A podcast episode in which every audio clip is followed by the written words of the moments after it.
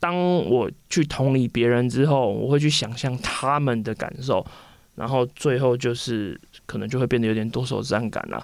但我不相信一个作家不多愁善感，他还可以当作家。我觉得这好呛啊，这个。各位听众，大家好，我是镜文学的编辑叨叨。那我们今天非常开心，邀请到一位跟镜文学有合作的作者，他叫琼瑜。先请他自我介绍一下好了。嗨，大家好，我是琼瑜。然后你，你自己念琼是不是？哎，对，但是就是大家都念二声琼鱼啊，但我是自己是习惯念琼鱼啊，因为不想要越来越穷，是不是？对，是，但是我也是。就是被大家这样一讲，我才发现哦，原来大家都念琼哦。我们今天要推荐的作品，其实是琼瑜过去在去年写完的一部作品，叫做《邀请你来参加我的每一场葬礼》。那这部作品其实已经售出影视了。小说内容简单说，就是一个男主角他意外死亡，但是他其实命不该绝。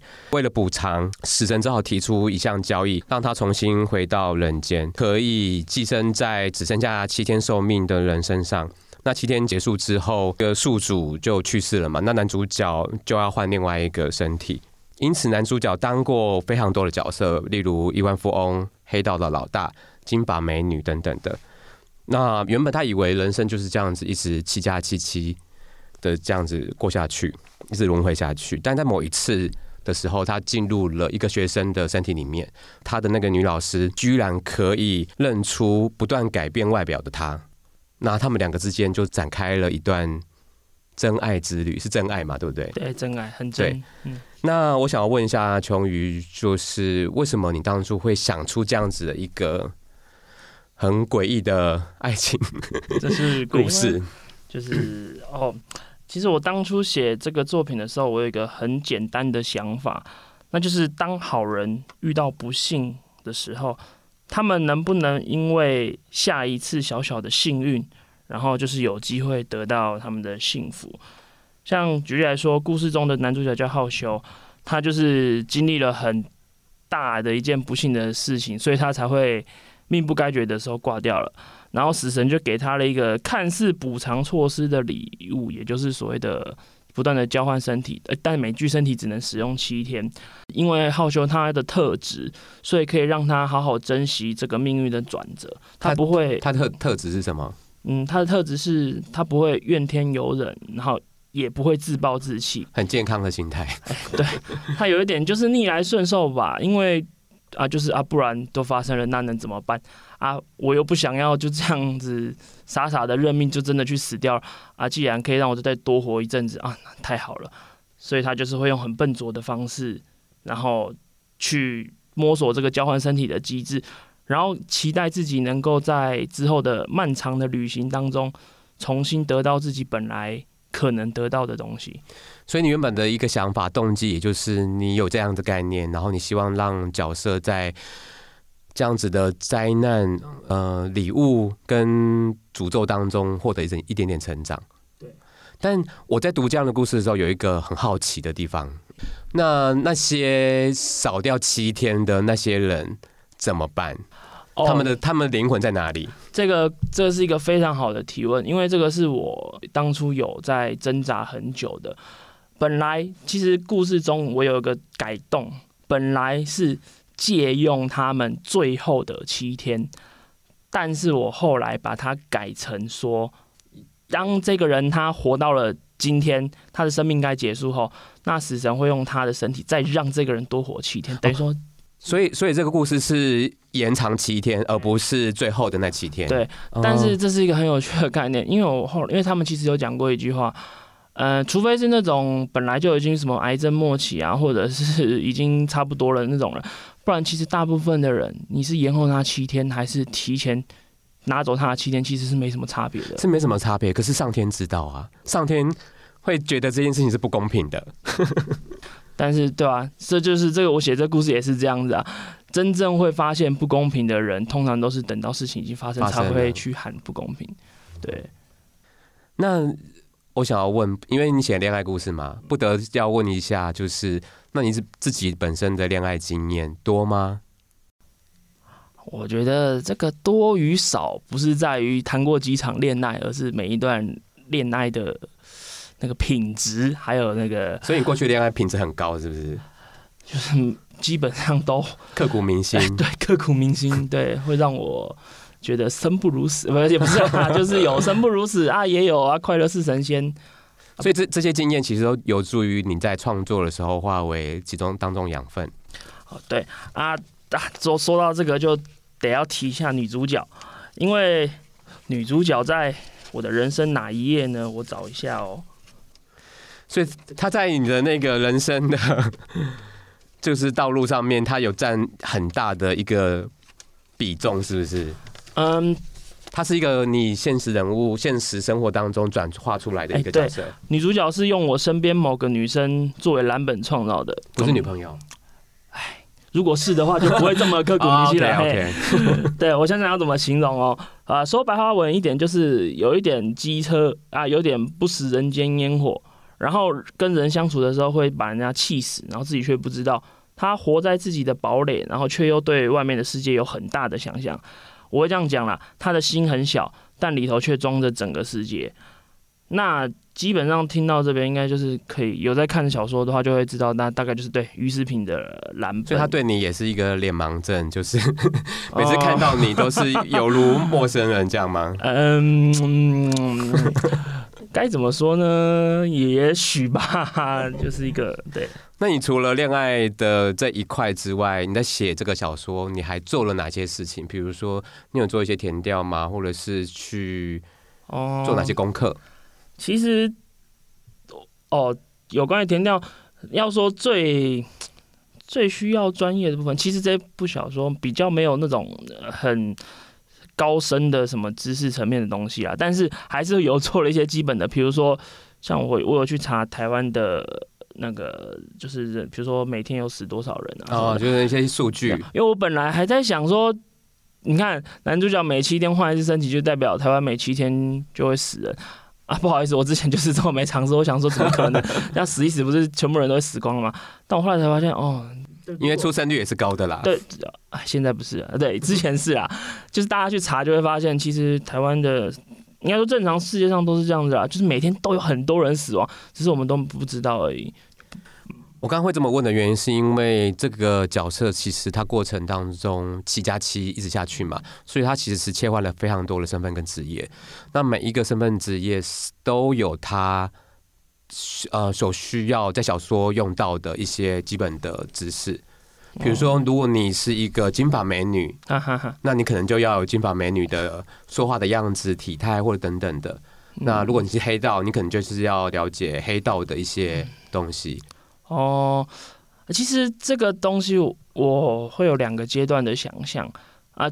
第一个阶段会比较好想象，就是想象我这个我穷于这个人，我如果哪一天醒来，突然发现我在不同身体，哇，那种感觉就是我要怎么去扮演这个角色什么的。那第二个阶段的想象，就是我发现会比较有趣，也比较符合现实一点。不是去想象我扮演这个人的时候我该怎么办，而是去想象四周人发现，哎，你这个人怎么感觉好像跟之前不太一样？那他们会怎么去想？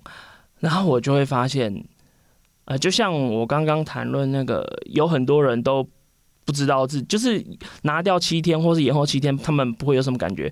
很多人其实，当你身边的人。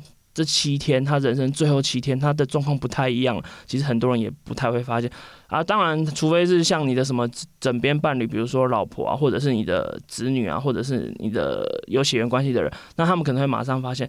不然，大部分在人际关系上，你的朋友突然这七天乖乖，其实我们大部分都不会发现啊。再加上故事中他有自由的，就是他前期他会做一个选择。就是不会说让他就真的把他塞进一个对社会影响力很大的人啊，比如说什么总统的，对啊，就是你总统最后七天如果乱来的话，哎呦，这个话题好敏感啊，就是一个 对，那这个部分还是会死神还是会帮忙他调了，毕竟死神也不希望搞出太大的篓子这样子。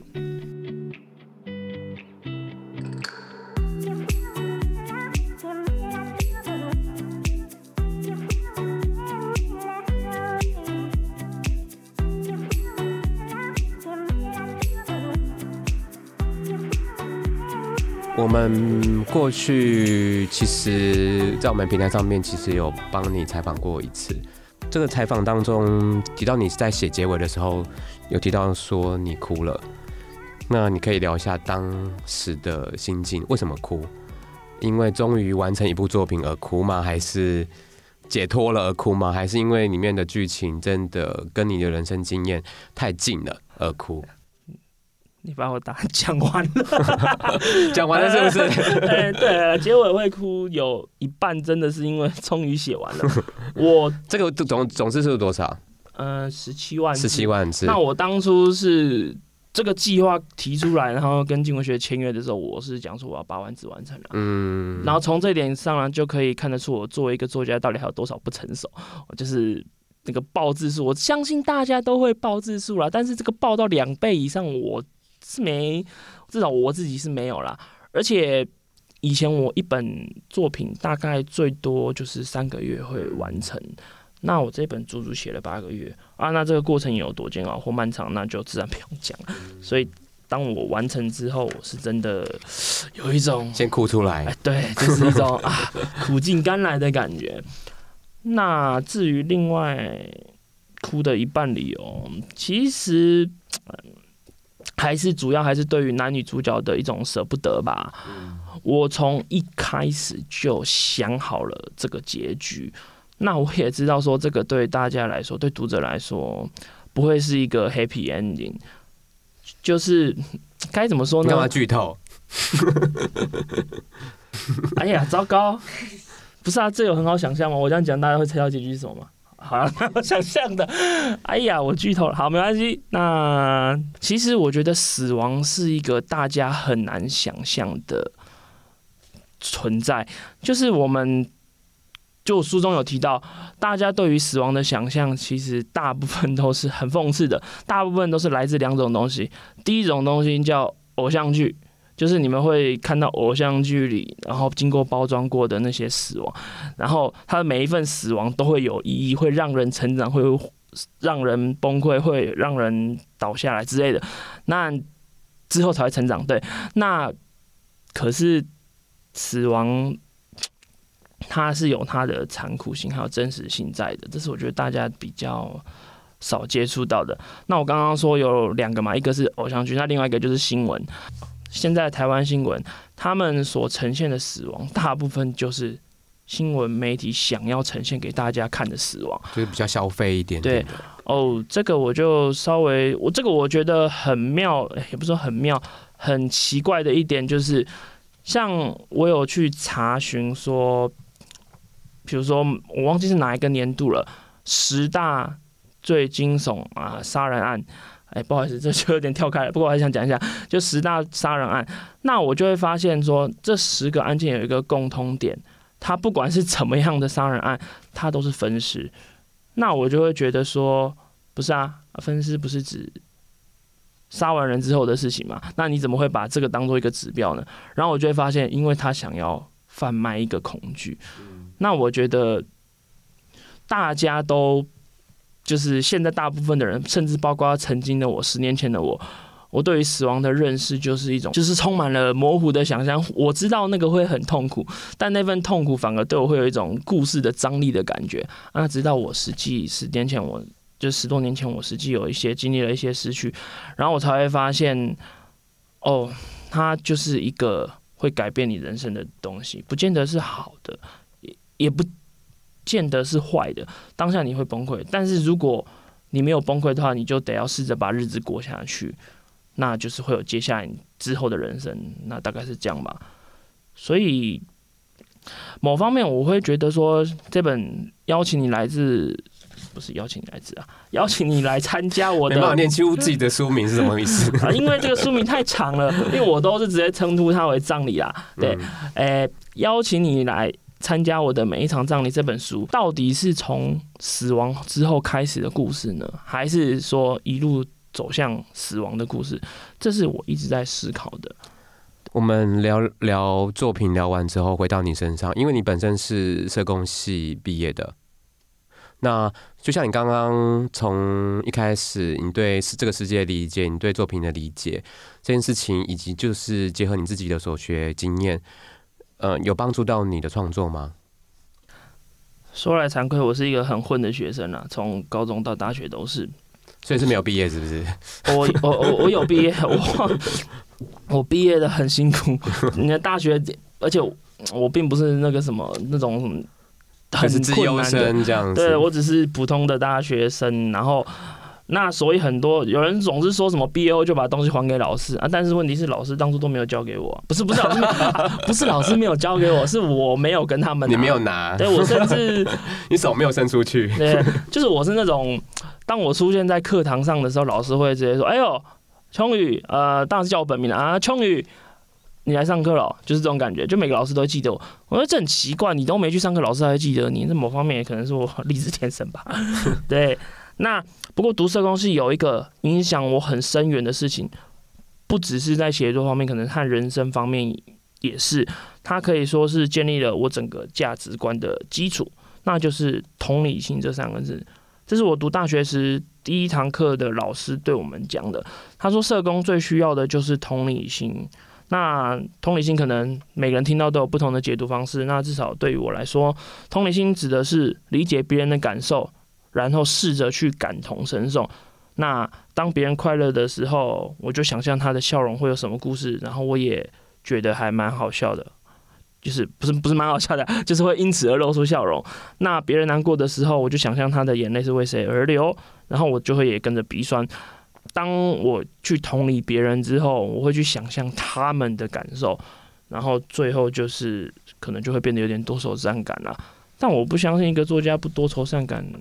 他还可以当作家，我觉得这好呛哦，这可以删掉。对，这个好呛哦，不要放标题。所以我因为我刚刚瞬间在 我在思考，我在思考说有没有作家是冷血的，还可以当作家。作家我觉得都是多愁善感的啦，只是他在哪里多愁善感而已。不会啦，因为写作有非常多的样貌，小说同时也是。那他呈现出来的文学作品，怎么样的人可以接受到，就会有他的读者。那要不要聊聊，就是你接下来正在进行的这个故事？嗯，你说当世界只剩老死时嘛？对，其实我就是想，因为就是他还没有完成，但是我就是大概想讲两两个方面啊。第一个方面就从他的书名来讲，当世界只剩老死时，其实这是一个有一点乌托邦式的想法，就是我想要创造一个世界是。这个世界它只有自然死亡，就是自然的老死。它这个世界它没有生病啊，没有什么车祸，没有意外啊，也没有杀人案什么的。所以人就只能，应该说不是只能，而是你能活到多少岁，你就是活到多少岁。你今天不会有任何疾病什么的。那基本上我想呈现就是一个这样子的一个乌托邦世界。那我就后来就在想，那要怎么样的东西才能达成这样的世界呢？我发现啊，至少以现实层面来说是不可能啦。你就算是北韩，也不可能。它顶多就是让你账面数字上大家都生活生，就是生活的快快乐乐，都平安，都幸福。对啊，那些不幸福的人，他们只是。换了一个方式去幸福，对，大概就是这种感觉吧。我就开始思考要怎么样才能达成这个东西，然后我就带入了一个比较科幻的体系啊。那我直接叫它这一套科技叫乌托邦科技，简单来说就是黑科技啊，就是我和我们现在现在无关的一个黑科技。它这个系统，它可以读取人们的思想，然后它可以。让人进入别人的思想，这就是一套系统，它是一个工具。那这个城市就是我故事中有一个城市，这个城虚构的城市，对，city。那他们是怎么运用的呢？他们就是把它应用到杀人上面。当有人想要杀人，并且判断出他有实际实行的可能性，那就会派遣他们的专业人员进到那个人的脑袋中去修改这个想法，让他放弃杀人。呃，我们今天非常谢谢琼瑜带来这么精彩的回答。刚我们上述所提到的两个小说，第一个就是邀请你来参加我的每一场葬礼，跟当世界只剩老死时，都可以在静文学的平台上面看到小说的内容。邀请你来参加每一场葬礼，也预计明年静文学会出版。那琼瑜还有什么要补充的吗？那很高兴认识大家。你自己不是有个粉丝团？哦，对，我的粉丝团，大家只要打“秋鱼”应该就找得到。秋鱼就是这个是有典故的啊，就是天空跟海水里的鱼，所以叫秋鱼。苍穹跟鱼，这就是一个你乍听之下会觉得，哎呦，这是什么意思呢？但是你仔细想想就，就哦，又不知道什么意思。对，大概就这种感觉吧。我在讲什么？